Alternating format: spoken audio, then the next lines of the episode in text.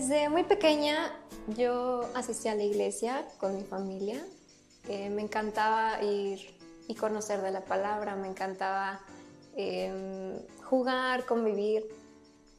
Y tiempo después, por diversos motivos, mi familia tomó la decisión de dejar de ir a, a esa iglesia. Realmente a mí no me dijeron el por qué simplemente se tomó esa decisión. Yo realmente sí me puse muy triste porque a mí me gustaba mucho ir.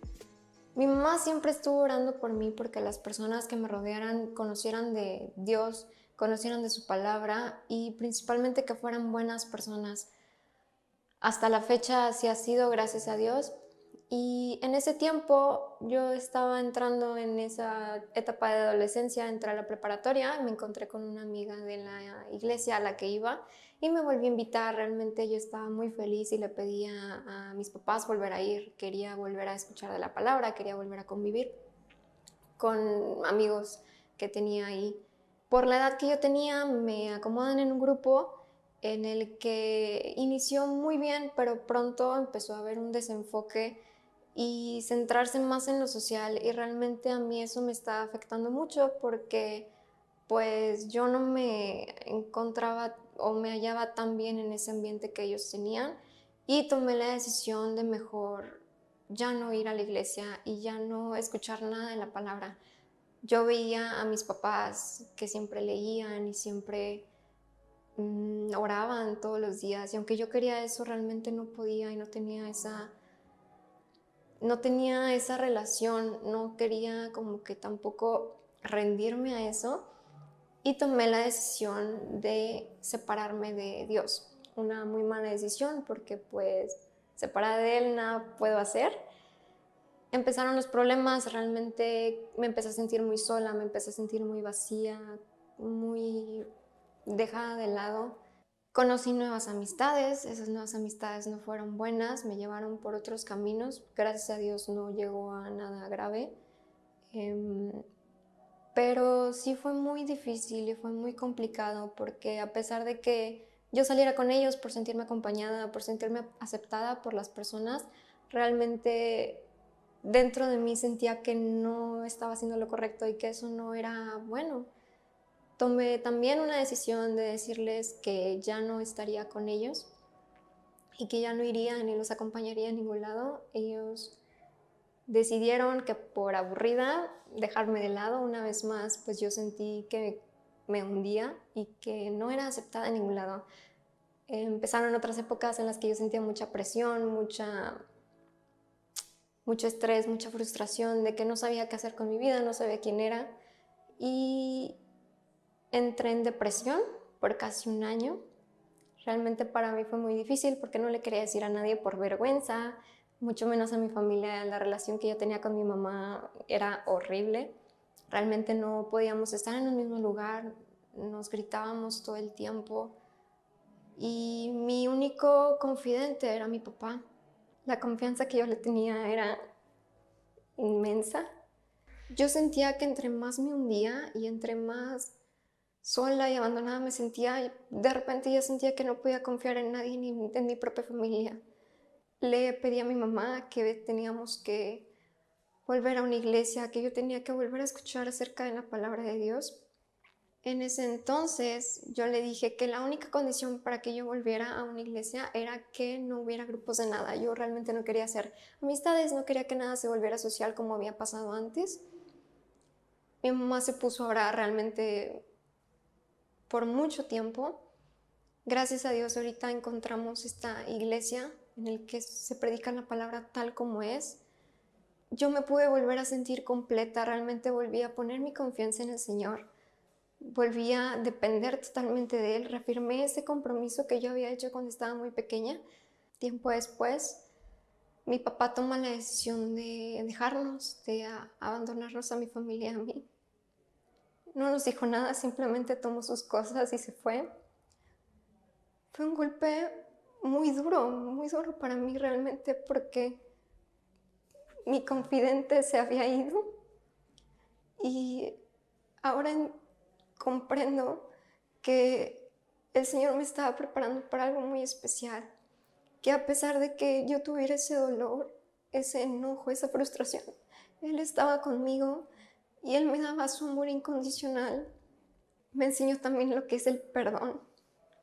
Yo ya había dicho que yo había perdonado a mi papá por haberme dejado, pero el perdón que yo sentía era un perdón humano, era un perdón que yo decía, ya te perdoné, pero no he olvidado, no te quiero ver, te tengo coraje, aléjate de mí. Y eso no es un perdón sincero.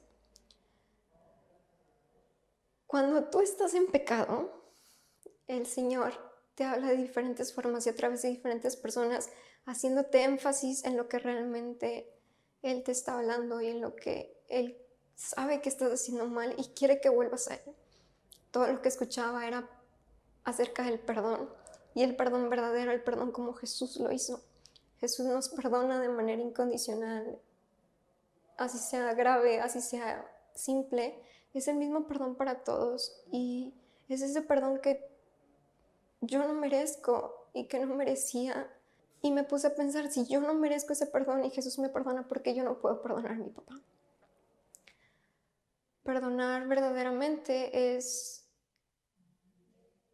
poner a la persona en el lugar que tenía antes de haberte lastimado o haberte ofendido. Y eso es algo muy difícil y que humanamente no se puede.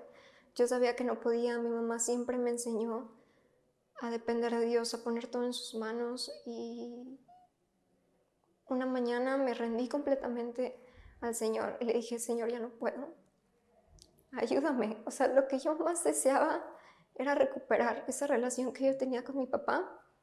El Señor me ayudó, transformó mi vida, cambió mi corazón y yo volví a ver a mi papá como lo veía antes, como lo, como lo que era, como mi confidente, como mi mejor amigo mi relación con el Señor también creció muchísimo.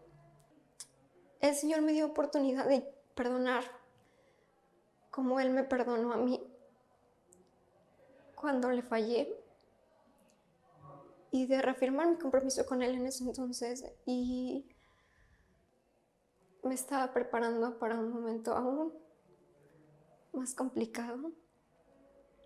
Hace cuatro años mi papá se fue y hace dos meses él fallece. Entonces, esta segunda vez tuve la oportunidad de decirle cuánto lo amaba y que lo perdoné y eso fue lo importante y que el Señor me dio oportunidad de aceptarlo nuevamente como lo que era, como mi mejor amigo, como mi confidente.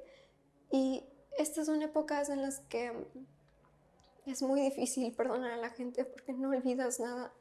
Pero tomada en la mano del Señor, yo sé que Él me ha ayudado mucho, me sigue ayudando, sigo en transformación. Y Él está conmigo, yo, aunque se me fue mi Padre terrenal, tengo un Padre celestial que me ama mucho y que sé que nunca, nunca me va a abandonar, nunca me va a soltar, porque Él es fiel y yo sé que al permanecer en Él, al obedecer, al abrir su palabra, orar. Él está conmigo siempre y sé que el propósito que Él tiene para mi vida me está perfeccionando y realmente estoy muy agradecida con Dios por eso. Y a pesar de que sigo cayendo, sigo pidiendo perdón y Él me sigue aceptando como la primera vez que yo me rendí a Él y eso es lo más maravilloso y estoy muy agradecida con Dios por eso. Mi nombre es Susi y te invito a que pongas tu confianza en Jesús para que tengas una Navidad perfecta.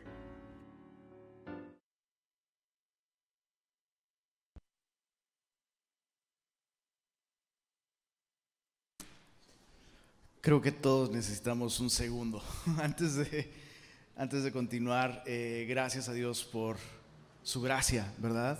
Su gracia es capaz, lo hemos dicho muchas veces, su gracia tiene el poder de tomar las cosas más oscuras y llenarlas de luz, las cosas más sin sentido y llenarlas de propósito, de significado. La Biblia nos dice que Jesús nació justamente y luz resplandeció sobre aquellos que moraban en zona de tinieblas y de oscuridad. Y ese es el poder del Evangelio y eso es justo lo que celebramos en Navidad. Ahora, el día de hoy, continuando con, con este estudio temático sobre lo que pensamos ¿Recuerdas? La serie se llama Una Navidad ¿Cuántos no quieren una Navidad perfecta? O sea, todos queremos una Navidad perfecta, pero ¿cómo se consigue? Con el arbolito perfecto, con la cena súper, no sé cuántas estrellas Michelini, ¿no? Con los últimos regalos de moda. ¿Será que esas son las cosas que nos van a dar una Navidad perfecta? Bueno, hemos, hemos estudiado cada uno de esos elementos y es inevitable asociar la Navidad con la familia. De alguna manera, Insisto, hay algo de verdad en ello, porque la Biblia nos dice que Cristo nació para que en Él fuesen benditas todas las familias de la tierra. Esto es así. Pero la Navidad no se trata de vivir una noche de postal en la que todos reímos alrededor de una familia perfecta sencillamente porque no existen las familias perfectas. Necesitamos aprender esto. No existen las familias perfectas. Y todas estas postales, ¿no? especialmente, no sé por qué tengo en mente esta clásica postal de Coca-Cola, ¿verdad?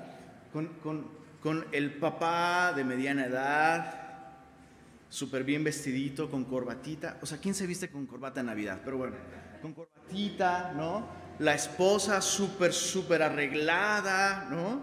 Con, el corte de moda. Los niños bien planchaditos, ¿no?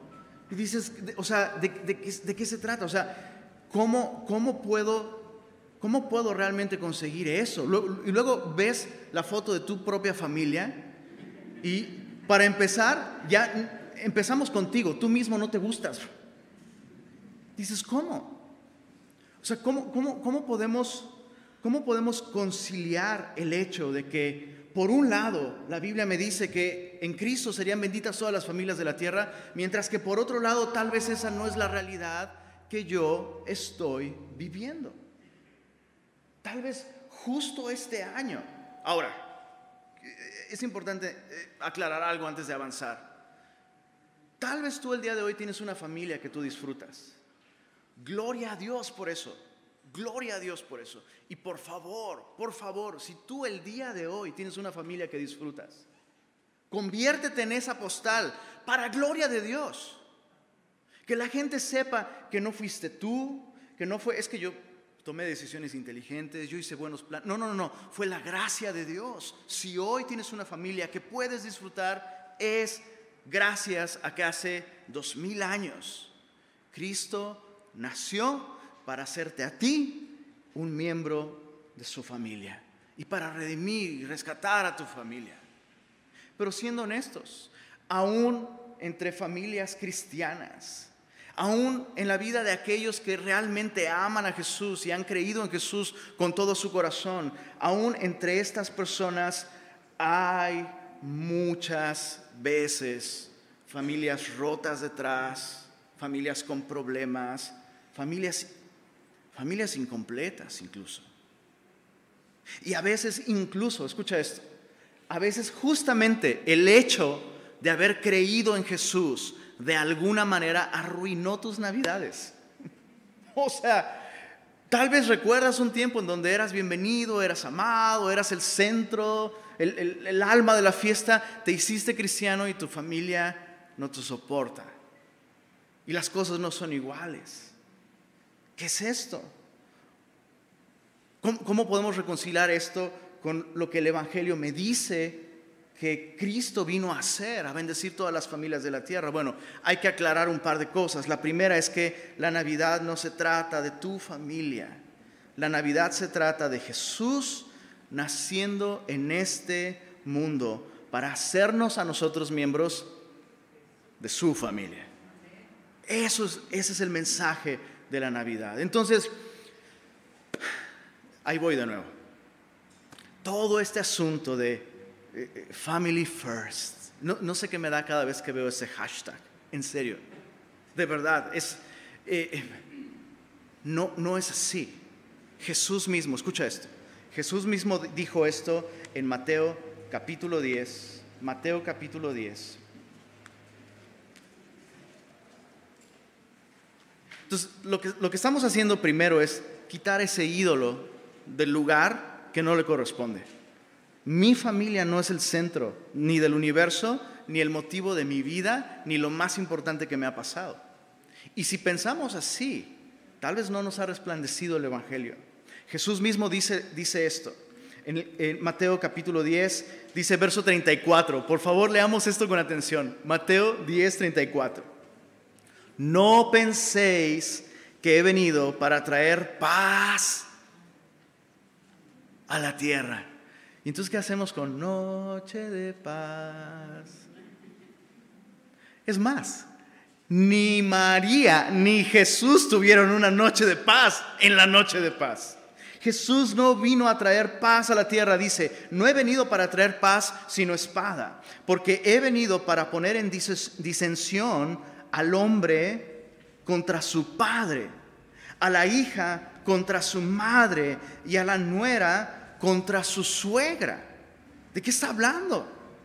Que cuando una persona toma la decisión de entregarle su vida a Jesús y de seguir a Jesús y poner a Jesús en el centro, va a haber gente que va a reclamar el trono. Tal vez tu padre va a reclamar el trono. Tal vez tu hija. Tal vez tu suegra. Dices, bueno, ella siempre está peleando por el trono. Pero entiendes lo que está diciendo Jesús. Jesús está diciendo que es imposible seguirle sin, sin esperar algún tipo de conflicto justamente con nuestra familia por eso. Y yo quisiera dirigirme eh, eh, durante todo ese mensaje principalmente a las familias que están sufriendo en algún sentido. Y quiero empezar con estos. Aquellos que han tomado la decisión de seguir a Jesús y a partir de entonces no logran ver, no logran ver cómo Jesús vino a beneficiar su relación con su familia. Solo quiero decirte esto. Jesús dijo que esto pasaría. Y aún más, dice en el verso 36, los enemigos del hombre serán los de su casa. Verso 37, leamos todos con mucha atención esto. El que ama a padre o madre más que a mí, no es digno de mí. El que ama a hijo o a hija más que a mí, no es digno de mí. Y el que no toma su cruz y sigue en pos de mí, no es digno de mí.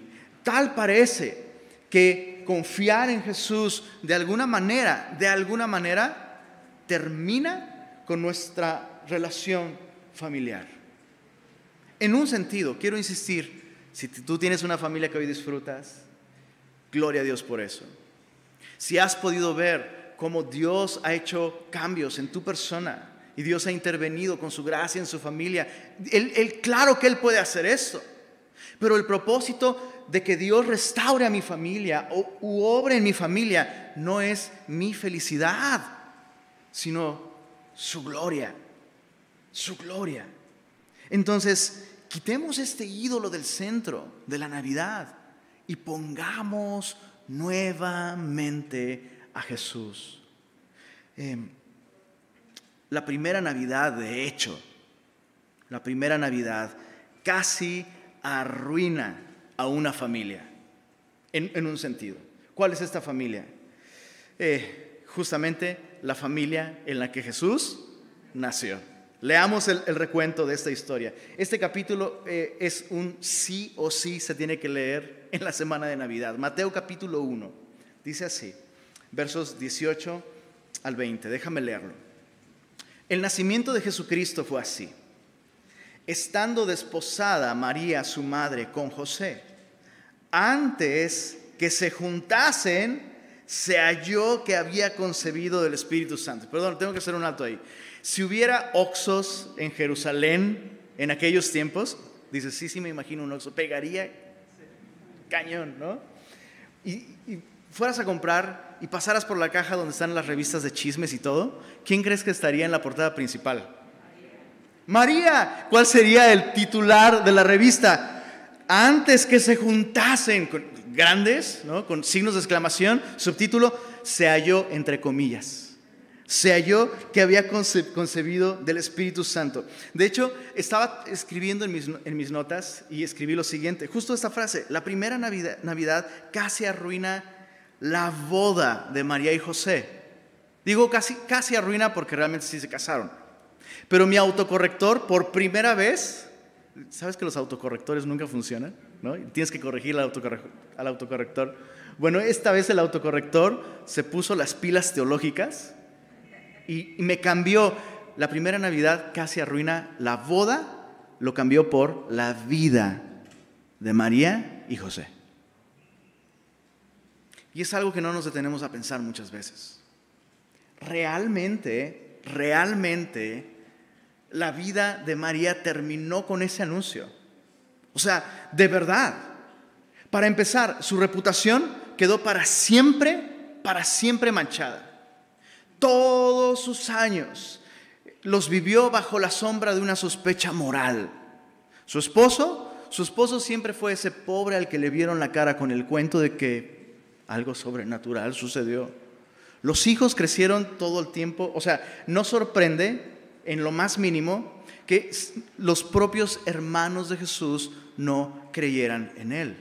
Yo, perdóname, pero yo veo la familia de Jesús y no veo una familia perfecta. De ninguna manera. Y pudiéramos incluso pensar que la razón por la que esa familia se arruinó fue porque Jesús nació en ella. Pero déjame explicarte esto. Realmente el hecho de que Jesús naciera en esta familia solo acentuó la realidad de que esta familia ya estaba rota. Si tú lees la genealogía de, estos dos personajes, María y José, vas a descubrir, bueno, una lista de monerías. Déjame solo repasar algunos personajes en la genealogía de Jesús, en la familia, el árbol genealógico de Jesús. Comenzamos con Abraham. Dices, Abraham, o sea, hasta cantamos sobre nuestro padre Abraham, ¿no? Bueno, Abraham mintió acerca de su esposa para salvarse. Negó el hecho de que era su esposa ante un rey. Ah, es mi hermana, ¿la quieres? Te la presento. Ese es Abraham, el patriarca de la familia en la que Jesús nació. Bueno, ¿qué me dices de Jacob? Bueno, Jacob, Jacob, el, el patriarca de las doce tribus. Bueno, robo de identidad a su hermano, robo de identidad, fraude engañando a su padre ciego, a punto de morir, y todo esto para robar una bendición. O sea, ¿cuán mal se puede estar para robar la identidad, eh, engañar a tu papá que está ciego, a punto de morir, y todo esto porque es que quiero la bendición de Dios? ¿Qué me dices de Judá? El texto, si tú lees Mateo 1, eh, la manera de redactar nos dice mucho. Judá engendró de Tamar a Fares y a Sara. No, no es Sara la de la, tienda, no, es, aunque es con Z, pero es, es otra Sara.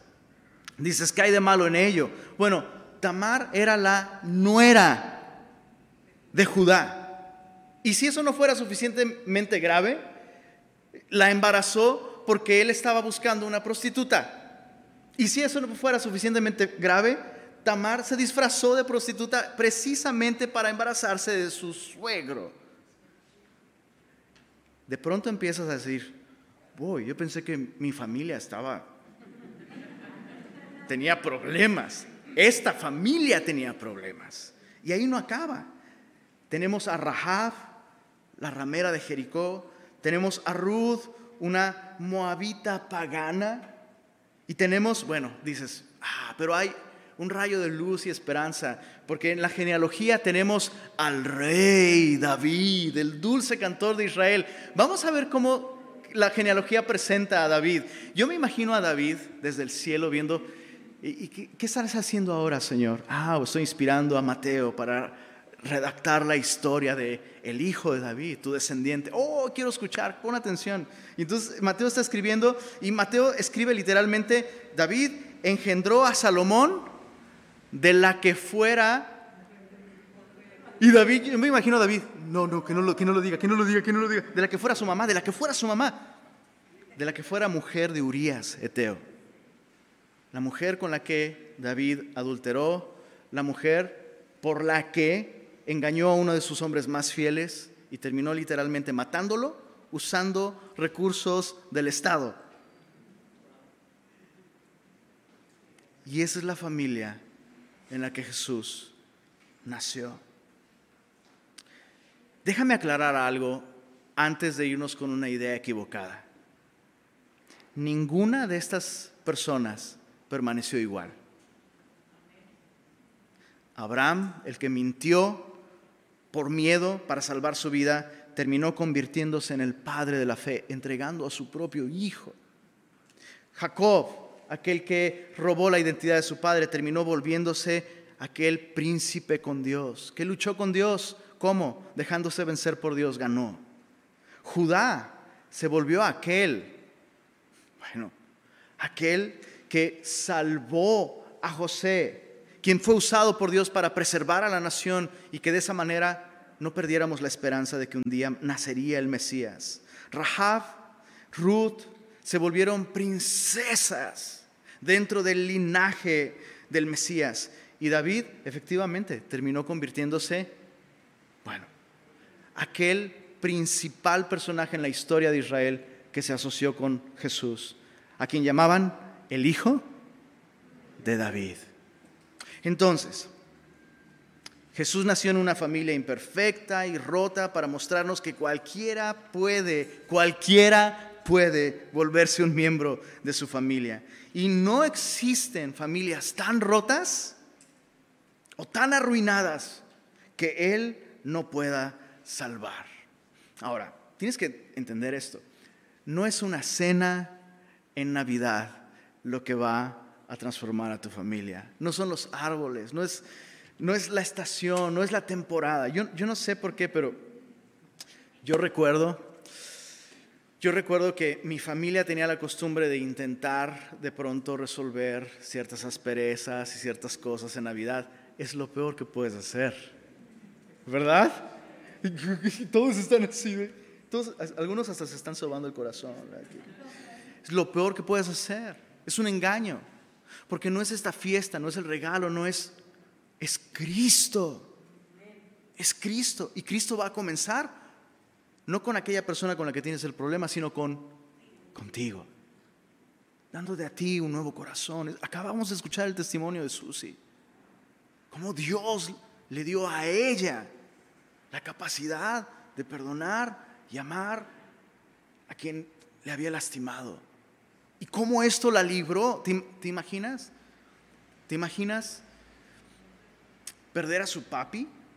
Que su papi hubiera partido sin que ella hubiera permitido que Cristo entrara en su corazón y llenara el vacío que dejó su papá. Entonces lo que necesitas es Cristo.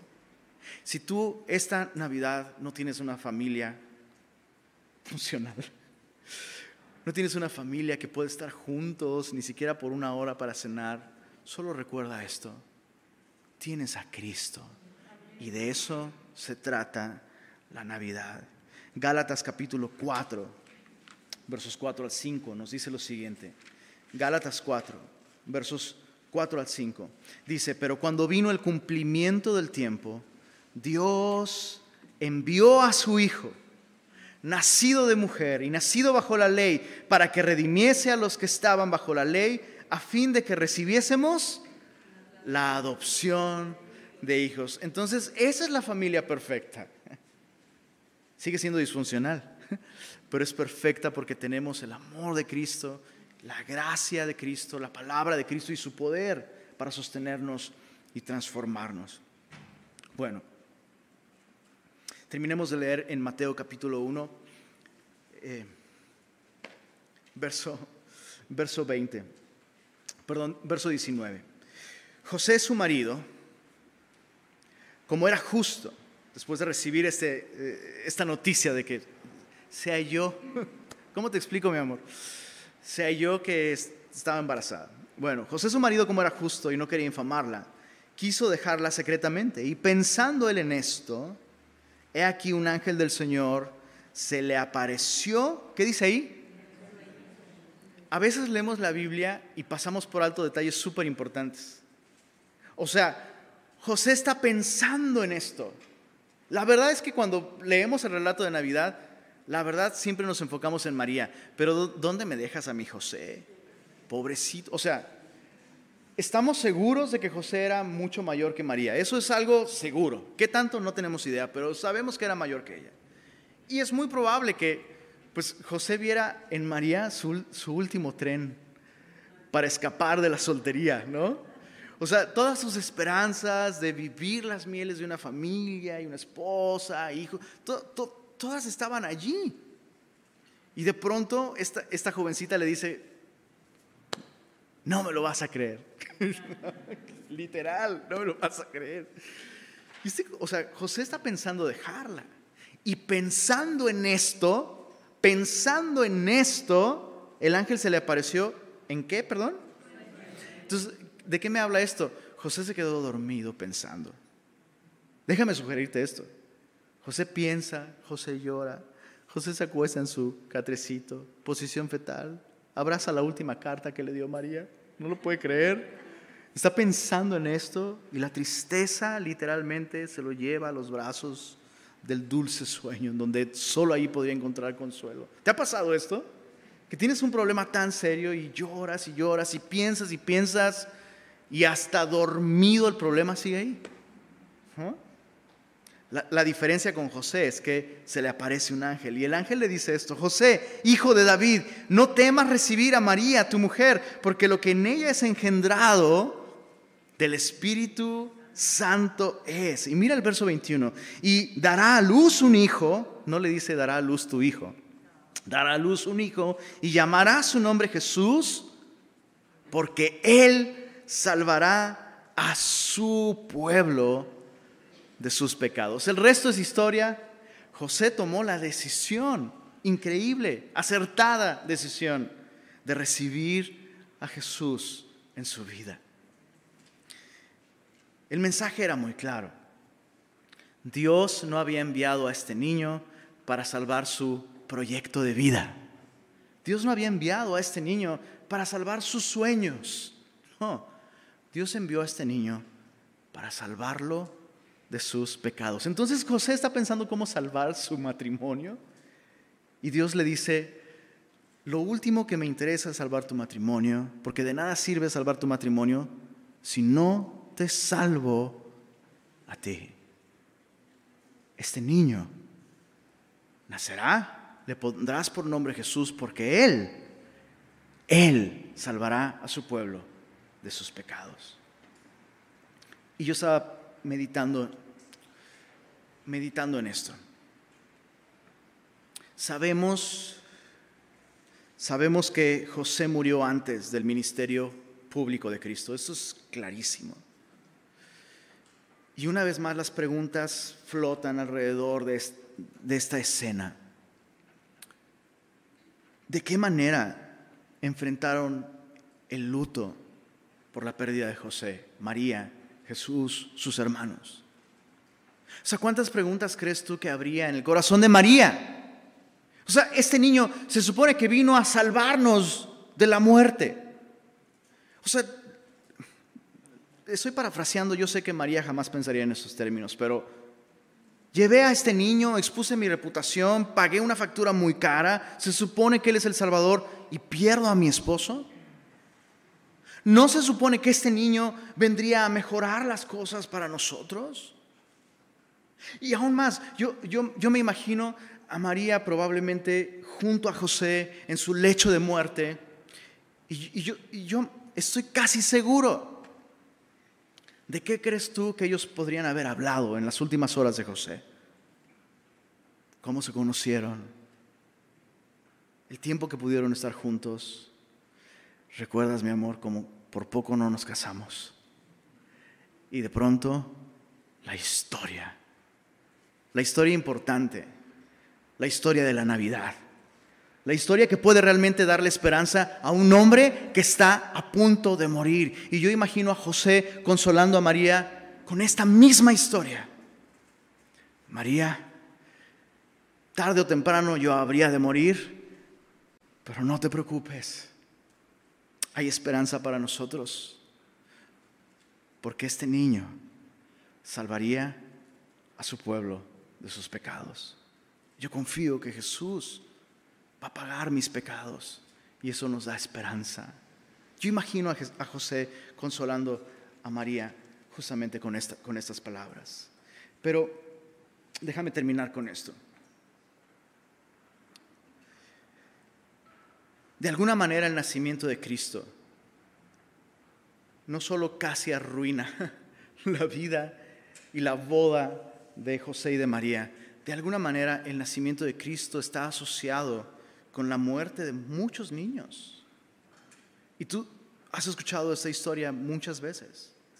Como Herodes, al saber de los magos de Oriente, que han visto un astro que indica el nacimiento de un nuevo gobernante, pasan, buscan información, Herodes finalmente los envía, pudiendo él mismo ir, pero su, intención no es conocer a Jesús, su intención es no darle a Jesús el lugar que le corresponde.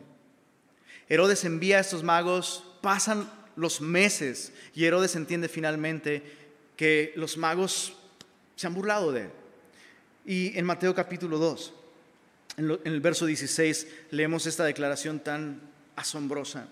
Herodes entonces, cuando se vio burlado por los magos, se enojó mucho y mandó matar a todos los niños menores de dos años que había en Belén y en todos sus alrededores, conforme al tiempo que había inquirido de los magos. Uno no puede leer esta declaración sin pensar que de alguna manera el nacimiento de Jesús ocasionó esto. Y especialmente a las familias que han padecido alguna pérdida en estos últimos meses, en este par de años. Sabes, tal vez ese es un pensamiento que ha pasado por tu mente. Porque Dios está en control de todas las cosas, ¿no es así? Porque Dios podría haber evitado que perdiéramos a un ser querido. Sin embargo, vemos en la Biblia con una brutal franqueza la narración de una desgracia increíble con la que a primera vista, a primera vista, podemos asociar a Jesús como el ocasionador, el culpable de esta pérdida. Pero estamos viéndolo mal. Déjame decirte un par de cosas con respecto a esto. Número uno, cada uno de estos niños, escucha esto, cada uno de estos niños, todos, eventualmente habrían de morir. ¿Estás de acuerdo con eso? Y entonces no debemos ver el nacimiento de Cristo como el que ocasionó esta desgracia, sino como aquel que vino a remediar esta desgracia, pagando los pecados de toda la humanidad en la cruz del Calvario. Jesús hizo posible que cada uno de estos niños inconscientes, nótese que dije inconscientes, no inocentes, porque no existen niños inocentes. ¿Cuántas mamás dicen amén? No hay niños inocentes, todos somos pecadores. Pero sí hay un estado de inconsciencia en el que el niño no es capaz de comprender moralmente su responsabilidad delante de Dios. Y yo solo quiero decirte esto, cada uno de estos niños iba a morir. El nacimiento de Cristo trajo esperanza y seguridad de que todos estos niños, sin una capacidad moral de decidir, tuvieran un lugar en el cielo. Número dos, ninguno de esos niños está decepcionado con su destino. Absolutamente ninguno de ellos. Necesitamos aprender a ver nuestras desgracias y nuestras pérdidas a través de la esperanza que el mensaje de la Navidad nos da. Dios le ha dado a cada persona una oportunidad para conocerle, para recibirle. Y en su persona, en la persona de Jesús, hay esperanza para familias rotas y hay consuelo para aquellos que han sufrido alguna pérdida. Quisiera terminar es la segunda vez que digo que quiero terminar, ¿verdad? Quisiera terminar leyendo un cuento corto eh, que escribió el pastor John Piper. Es justamente sobre este evento de la matanza de los niños eh, de dos años o menos. Esto es ficción, es simplemente un relato eh, que expresa teológicamente una verdad importante, que es justo de la que estamos hablando. En Cristo hay consuelo para aquellos que han sufrido alguna pérdida. La historia se sitúa dos semanas antes de la cruz y Jesús decide visitar justamente al dueño de la posada, eh, donde él y su familia se quedaron en aquella noche de paz. Déjame leerlo, simplemente, por favor, pon atención y con eso vamos a terminar. Dice así, la esposa de Jacob habría tenido 58 años el día que Jesús pasó la puerta de Belén y caminó lentamente hacia la posada de Jacob. La gente hablaba con amigos y los niños jugaban en los caminos mientras Jesús tarareaba una canción y sonreía a cada niño que veía. Hizo una pausa con una pequeña muchachita para dibujar un camello en la tierra y luego dijo, ¿qué es esto? La niña inclinó la cabeza para estudiar lo que el Señor había hecho. Ella sonrió. Un camello, Señor. Y puso su dedo en la espalda abultada donde los comerciantes atan su mochila de cuero. Tiene una joroba. Cierto, dijo Jesús, la tiene. ¿Y quién crees que hizo este camello con su joroba? Sin pensar que su respuesta dejaría perplejo a este rabí, ella dijo, Dios lo hizo. Jesús sonrió. Buenos ojos, mi niña. Oh, si todo Jerusalén dentro de ese muro de piedra pudiera ver como tú y ver las señales de paz. Dejó a la chica con líneas de simple asombro en su rostro y lentamente fue a buscar el lugar donde nació. La gente decía que la posada de Jacob nunca había sido un lugar para el pecado porque Jacob era un hombre santo. Y él y Raquel tenían un plan para casarse, tener un hijo o dos y servir a las personas que viajaban. Especialmente a los pobres que trajeran su comida y sus tórtolas buscando un lugar para alojarse cerca de las puertas de Sión. Se levantaban temprano, se quedaban despiertos hasta tarde ayudando a los peregrinos a ir y venir. Y cuando el lugar estaba lleno, a algunos, especialmente a los más pobres, les decían, lamentamos que no haya lugar, pero quédense si quieren en la parte de atrás. Hay mucho heno y tenemos catres adicionales que pueden usar. No habrá ningún cargo. El establo no es muy grande, pero Shem lo mantiene seguro. Shem fue un regalo de bodas para Jacob porque los pastores sabían que él amaba a ese perro. No hay nada en el decálogo, solía bromear Jacob, que diga que un hombre no puede amar a un perro. Los niños corrían delante de Jesús mientras caminaba hacia la posada de Jacob. El camino pedregoso que conducía a la posada era profundo, con siglos de desgaste y empinado. Justo frente a la puerta, el Señor se detuvo Tocó una vez y luego dos, antes de escuchar la voz de un anciano. Da la vuelta, gritó. Entonces Jesús tomó el camino que daba vuelta a la posada y el anciano se reclinó en su silla, le dijo al perro que se calmara y contestó, no he tenido nadie para atender la puerta, mi muchacho, durante 30 años. Lo siento por el inconveniente de tus adoloridos pies. El camino a Jerusalén es difícil, ¿no? No te preocupes por el viejo Shem. Es inofensivo, como su padre. No morderá ni a un soldado romano en la noche. Siéntate. Jacob agitó el muñón, un vestigio de lo que alguna vez había sido su brazo derecho. Estamos en temporada baja aún. Tengo mucho tiempo para pensar y para hablar. Ven, siéntate, bebe un poco del pozo de Jacob, dijo a carcajadas. ¿Es tuya la posada? preguntó el Señor prestada sería más correcto. Dios es el dueño de la posada. Ante esto, el Señor supo que prácticamente eran familia y se aventuró diciendo, ¿recuerdas el impuesto cuando César dijo a todo el mundo que cada uno debía ser censado? El viejo Jacob hizo una mueca. ¿Son fríos los vientos del norte? ¿Los desiertos están secos? ¿Los peces nadan? ¿Los cuervos vuelan? Lo recuerdo un sombrío y horrible año fue para mí cuando Dios ordenó ese extraño decreto. ¿Cómo podría olvidar un momento así? ¿Por qué preguntas? tengo una deuda que pagar y debo ver cuánto. ¿Por qué dices que fue un año tan sombrío? Levantó el muñón de su brazo derecho.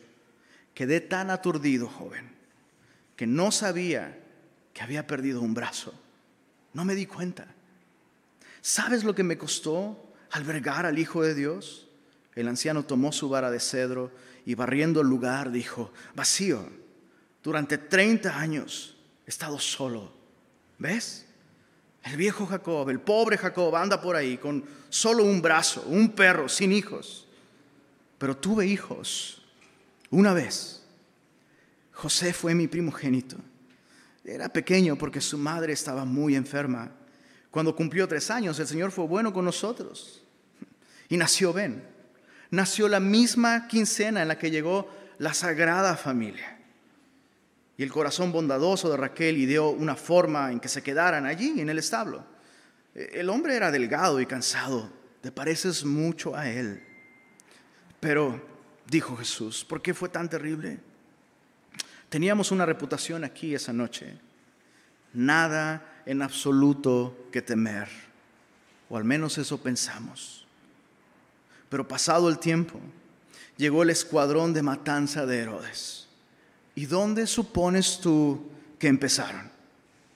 No teníamos idea.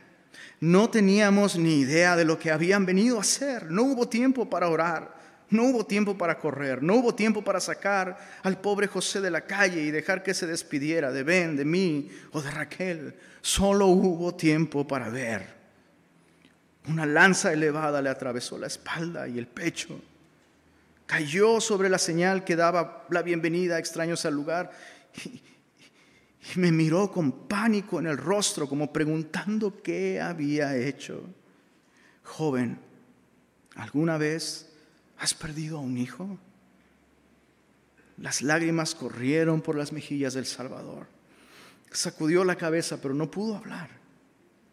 Antes de encontrar el aliento para gritar, escuché las palabras, una horrible pesadilla. Maten a todos los niños que tengan dos años o menos. No tenía espada ni armas en mi casa, Señor, pero tenía mis brazos y salvaría al hijo de mi diestra. Oh, Raquel, Raquel fue tan valiente, tan valiente. Sus brazos eran como mil bandas de hierro alrededor del niño y ella no lo soltaría jamás. Así que su propia espalda se encontró con cada estocada y cada golpe. Perdí mi brazo, perdí mi esposa, perdí a mis hijos. El costo de albergar al Mesías aquí. ¿Por qué? ¿Por, qué simplemente desaparecería y nunca volvería para ayudar? Se quedaron sentados en silencio mientras Jacob se sorprendía ante las lágrimas del extraño visitante hasta que se rompió el silencio. Yo soy el niño que Herodes quería destruir. Y tú le diste a mis padres espacio para darme vida. Y luego Dios me dejó vivir y se llevó a tu esposa y a tus hijos. No me preguntes por qué uno debía vivir y otro morir. Los caminos de Dios son elevados y a su tiempo los entenderás, pero hoy he venido a mostrarte lo que el Señor preparó la noche que hiciste un lugar para la luz del cielo. En dos semanas crucificarán mi carne. Y recuerda esto, Jacob. Yo resucitaré entre los muertos al tercer día y pondré mi pie sobre la cabeza de aquel que tiene el poder de la muerte. Y resucitaré con vida y aliento a tu esposa, y a Ben, y a José también, y te los devolveré, Jacob, con todo lo que el mundo puede albergar, y tú reinarás para siempre conmigo. Esa es la esperanza que tú y yo tenemos en Jesús. Jesús tal vez no evitó la pérdida que tú sufriste este año, pero él evitó una pérdida aún mayor. Si la persona que has perdido es cristiana, puedes estar segura y seguro de esto. Vas a volver a verle en el cielo. Si tú has recibido a Cristo, vas a volver a encontrarte con tus seres queridos en el cielo. Si la persona que ha partido no es, no es cristiana y tú y dices, bueno, ¿qué, ¿qué hago con esto? No estoy seguro, no sé. Bueno, déjame solamente decirte algo. Dios le ha dado a cada persona la oportunidad de tomar una decisión con respecto a Jesús. La pregunta importante aquí no es dónde está Él en este caso, sino a dónde vas a ir tú. Así que esta Navidad pongamos una vez más nuestros ojos en aquel de quien brota, la verdadera esperanza. Tienes una familia que el día de hoy puedes disfrutar, recuerda que no la vas a poder disfrutar debajo del sol por siempre por un sinfín de razones. Pero tienes en Jesús la esperanza y la seguridad de una vida eterna a su lado. Así que lo más importante que le puede pasar a tu familia este año es que tú mismo abraces esta esperanza y tú mismo seas un canal de esta esperanza para aquellos que aún no la tienen. Padre Celestial, gracias por recordarnos el día de hoy que hay lugar, hay lugar junto al pesebre para familias imperfectas, familias de luto, familias rotas. Gracias Señor por esta maravillosa historia que cuenta tu gran amor hacia nosotros, Señor. Yo te ruego que tú traigas consuelo a aquellos que están heridos, aquellos que están lastimados, aquellos que han sufrido pérdidas. Trae consuelo, Señor. Y una vez más, permítenos allí, Señor, junto al pesebre, recordar la razón por la que tú naciste, Señor, para hacernos hijos e hijas de Dios y darnos de esa manera una seguridad eterna, paz y consuelo en un mundo tan roto. Señor, sabemos que tú vas a solucionar todas las cosas y que un día tú volverás y establecerás tu reino de justicia y no habrá más muerte y no habrá más llanto. Así que el día de hoy, Señor, ponemos en ti nuestra esperanza y anhelamos ese día. Señor, ven pronto, Señor. Ven pronto.